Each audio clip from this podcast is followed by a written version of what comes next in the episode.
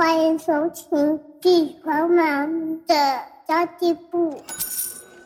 即便是忙碌的职业妈咪，一样能够打造出幸福的家。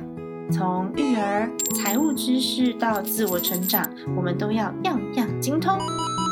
我是精算妈咪 Sandy Two，我会在这里透过自己自身经验的分享，以及访谈各个领域的专家达人，让你跟我一起打造属于我们自己的理想生活。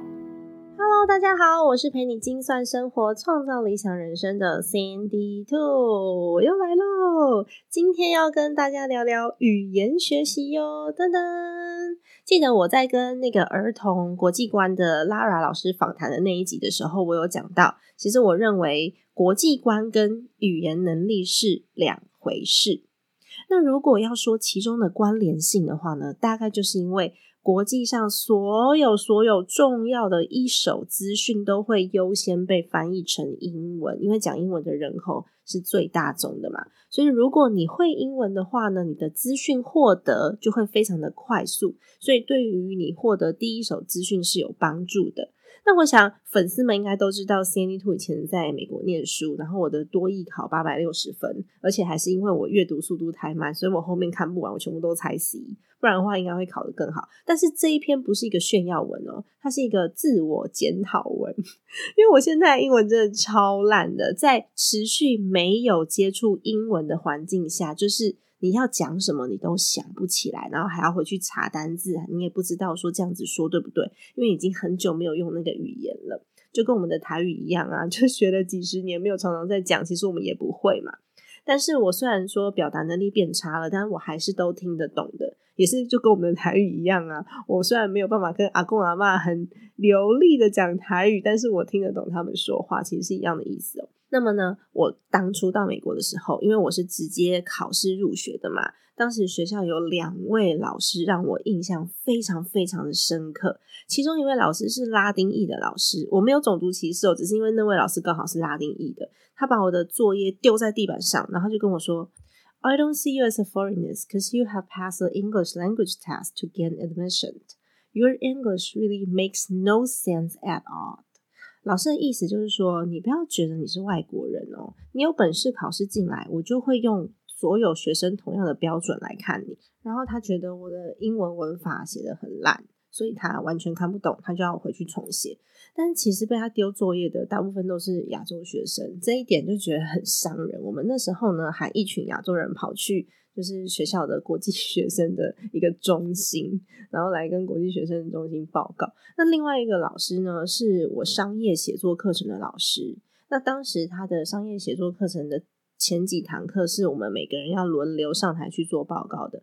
在我报告完之后呢，那个老师请我站到台上，然后就是他的讲台那边，然后他就跟我讲说：“You're doing a great job。”他就说：“哎，你做的还不错哦。”接着他就跟全班说。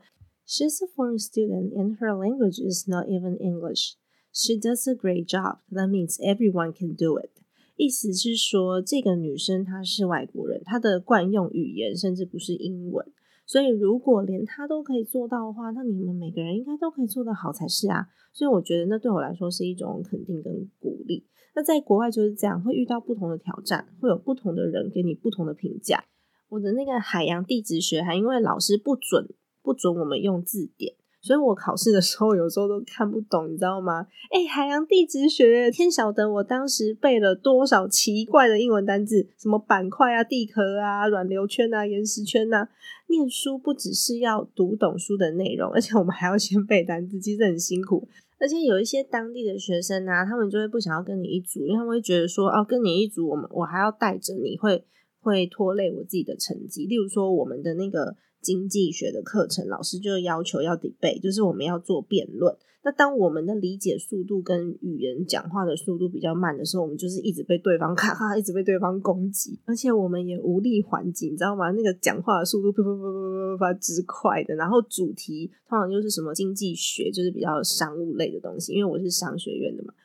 天哪，这真的还蛮辛苦的耶！然后就会，我每次在课程里面，只要有辩论这个项目的时候，我都是做结论的，就是他们两边一直狂讲，然后我就是一直。一直不断做笔记，不断做笔记，因为我要做总结。我觉得这件事情对我来说其实压力蛮大的哦。然后台湾学生就会常常不够自信，然后我们包袱又很重。我只要没想清楚的啦，文法不对的啦，不知道该用哪一个单字的，全部都不敢说出口。所以因此，我虽然取得了文凭，多艺考的好像也还不错，但是我觉得我的口说能力是很差的，是不好的。加上毕业也十几年了嘛，回到台湾之后，再也没有英文的学习环境，完全用不到英文，我退步的非常非常非常的快。最近因为幼董开始长大啦，加上我觉得我有的英文基础应该很快就可以学得回来吧。上次就是我在另外那一集，就是老公失业怎么办那一集，我就公开说，我希望有英文学习机构可以找我，然后我就接到了那个印度的邀请，我觉得超开心的，每天可以上一堂课，然后上一个月哦，很好玩哎！我每天都是中午的时间或是下班的时间，我就在公司旁边的停车场的时或者是巷弄里面，就比较安静、没有人打扫的地方。或是我走路去公车站的时候，我就塞着耳机，然后用手机跟老师聊天。当然有几天是下雨，我就没有出去了。不然的话，我一回到家就要开始忙小孩跟我的 podcast，因为我晚上在录 podcast 嘛。然后我就选择中午上课，我觉得还蛮方便的，因为你就戴个耳机就可以上课，因为它是就是提供多平台都能使用，不管是电脑、手机还是平板，其实都还蛮方便的啦。那前三天我真的超憋的哦，但是还是跟老师聊得很开心啦。就后面这个讲英文的感觉有一点点回来才比较顺。就前三天我根本就不知道我自己在讲什么，我想要讲的话在我脑袋里，但是我没有办法把它表达出来。所以我觉得学英文有一个很重要的点，就是要有人陪你说话，不然的话，即便你是留学生都没有用。就我是完全听得懂，但是我。想不到我要怎么回老师，就有人陪你说话是重点，其他都是其次的啦。然后这一次呢，其实用那个英谷学英文，我觉得蛮惊喜的，因为他们其实刚到台湾的时候我就有用过了，那时候是用 Skype 上课，系统也比较简单一点，就是选择比较少。现在他们有了自己的系统，而且明显的非常好用。他们开发了自己的教材，无论是基础绘画、考试用的、商用，都还蛮循序渐进的，有在分级，就一到十级，所以你可以帮自己做一个比较严谨的学习历程的规划。那我自己都是上课当天我才时间快到了我才预约老师，我觉得这点也蛮贴心的，因为它的系统设定是你只要上课前十五分钟你都可以预约，我都是真的确定我那一天有办法从办公室走出去我才预约的，因为有时候中午也会有其他的事情，或是那一天有 maybe 要去银行或是外出，那不然的话我就没有办法上课啊，所以其实上课前十五分钟可以预约这件事情对我来说很重要。不过因为这样，我就蛮少预约到同一位老师的啦。但也也没有关系啊，我可以听听不同老师的口音，然后跟跟他们认识一下，当新朋友交流起来，感觉也蛮好的。然后如果说你觉得有哪几位老师，就是你特别喜欢他，或者是你下次想要约他，你就可以按那个星星，就把它留在你的后台名单里面。这个也很蛮贴心的，因为他们平台上面破万名的老师。所以我要重新滑到同一个老师，那得靠运气。所以能记录起来，真的很棒，我觉得很很不错。然后，因为他课程都是一对一的，他没有多对一的课程，一节课就是二十五分钟，一次最多可以连续预约两节，就是五十分钟。系统会帮你倒数。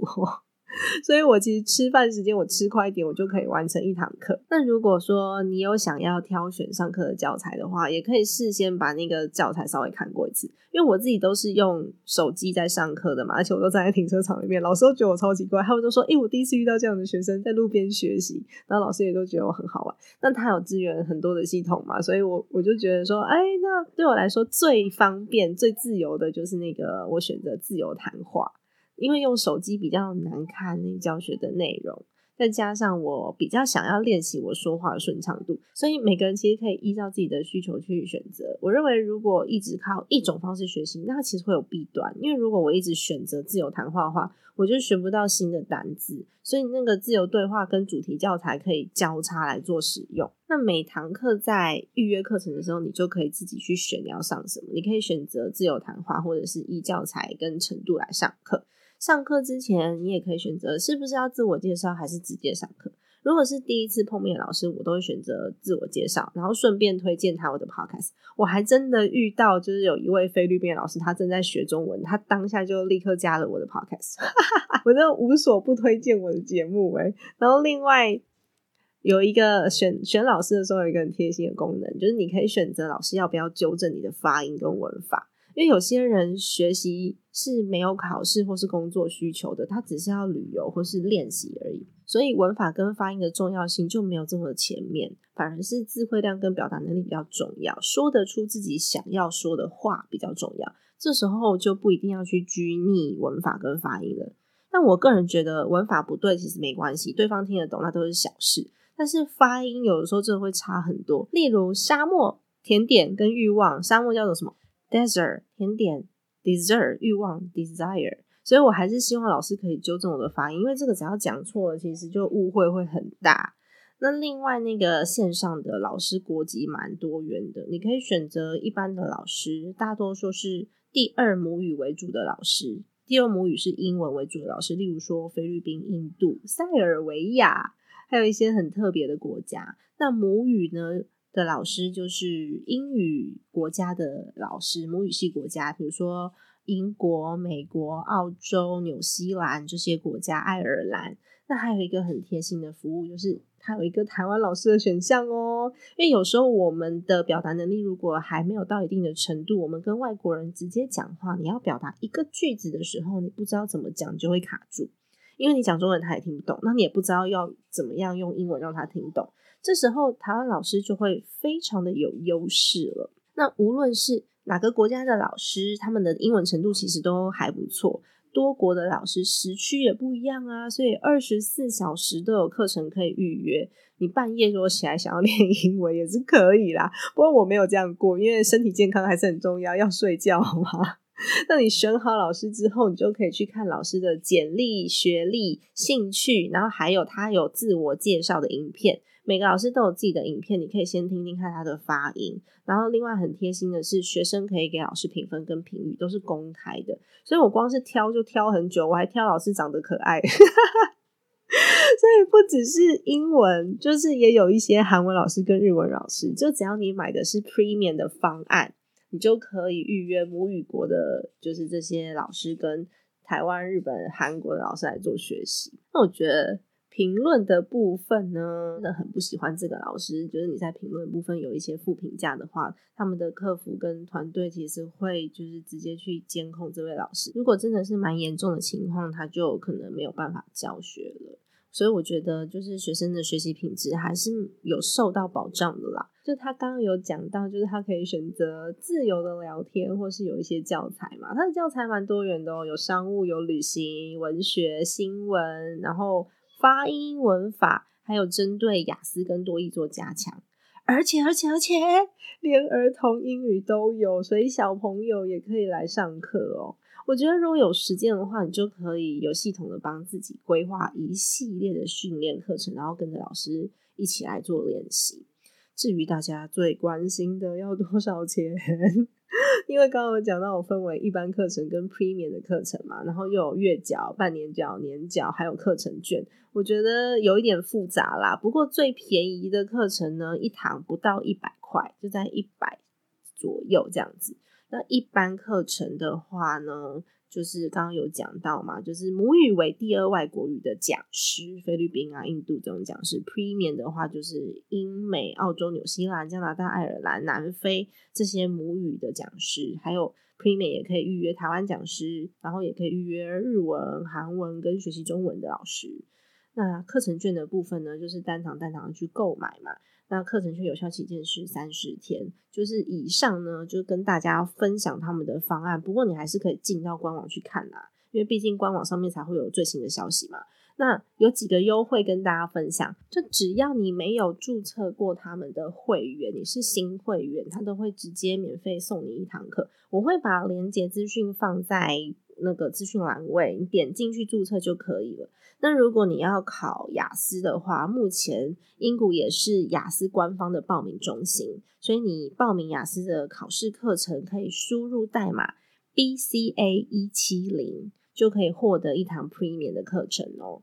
B C A 一七零，我也会放在资讯栏啦。如果你试上过后觉得，诶，他们提供的课程蛮适合你的，他们也有提供一个 C D Two 的粉丝专属代码，你只要输入 E N G O O X S A N D Y，就是英股乘以 CND 的意思啦。我也会放在资讯栏。它会不限方案就可以折三百块，但如果说官网有其他的优惠方案是不能同时使用的。不过你可以留下来下次用，我也会把它放在资讯栏，大家可以直接点进去。